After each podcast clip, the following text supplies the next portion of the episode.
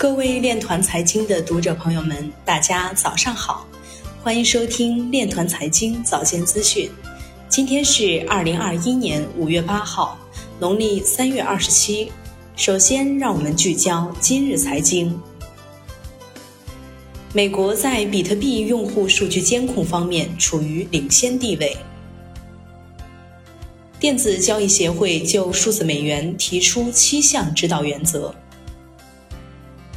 中信银行表示，任何机构和个人不得将中信银行账户用于比特币等交易资金充值及提现。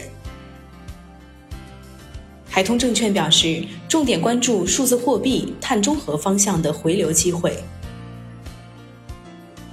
一万两千三百五十四枚比特币从 Coinbase 交易所转出，价值约六点九亿美元。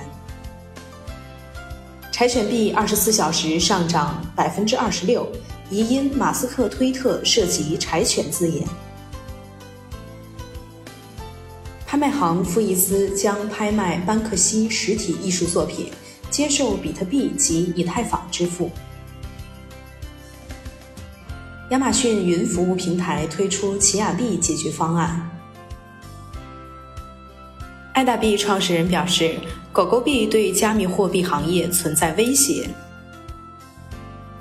资深交易员表示，比特币可能会像雅虎和 MySpace 一样被新技术超越。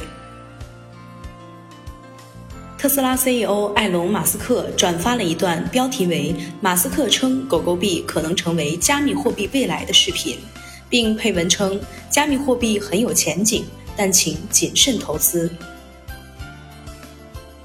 以上就是今天电团财经早间资讯的全部内容，感谢您的收听，我们明天再见。